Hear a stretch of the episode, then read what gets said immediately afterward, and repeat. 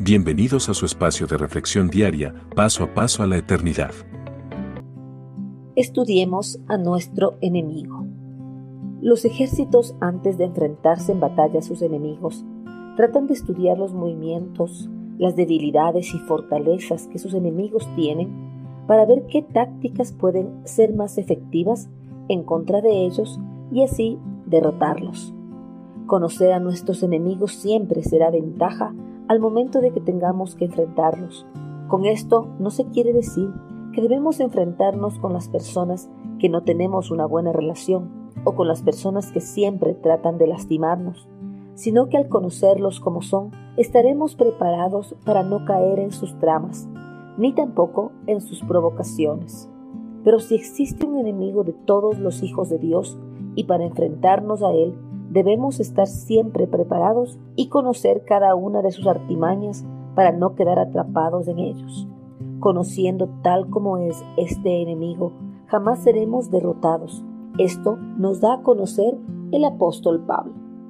Así, Satanás no se aprovechará de nosotros, pues conocemos muy bien sus malas intenciones. Segunda los Corintios 2.11. Es importante que conozcamos todas las artimañas que puede utilizar Satanás en nuestra contra, ya que si no conocemos esas artimañas, le será más fácil tomar ventaja sobre nosotros para derrotarnos con total facilidad. El apóstol Pablo, bajo la inspiración del Espíritu Santo de Dios, conocía todas las artimañas que podía utilizar Satanás para tratar de derrotar a los hijos de Dios y llevarlo consigo a la condenación eterna en el lago de fuego. Por eso, nos hace esta advertencia para que estemos atentos a estas artimañas y no seamos presas de ellas. Satanás es astuto y emplea muchas maneras o tácticas para lograr la destrucción de los hombres, siendo una de sus mejores tácticas la mentira, ya que lo ha sido siempre desde el principio. De hecho, es el padre de la mentira, tal como lo declara la escritura. Otras tácticas que utiliza Satanás en contra de nosotros son el engaño, la destrucción, la acusación, la siembra de desaliento. Todo esto causa división entre hermanos de la fe y la persecución al pueblo de Dios.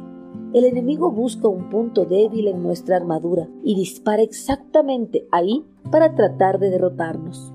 La mejor defensa contra todos estos ataques del maligno es llevar una vida en estrecha comunión con nuestro Señor por medio de la oración y la meditación de su palabra, la alabanza de su santo nombre, el servicio con nuestros dones y talentos y congregarnos fielmente con otros hermanos de la fe.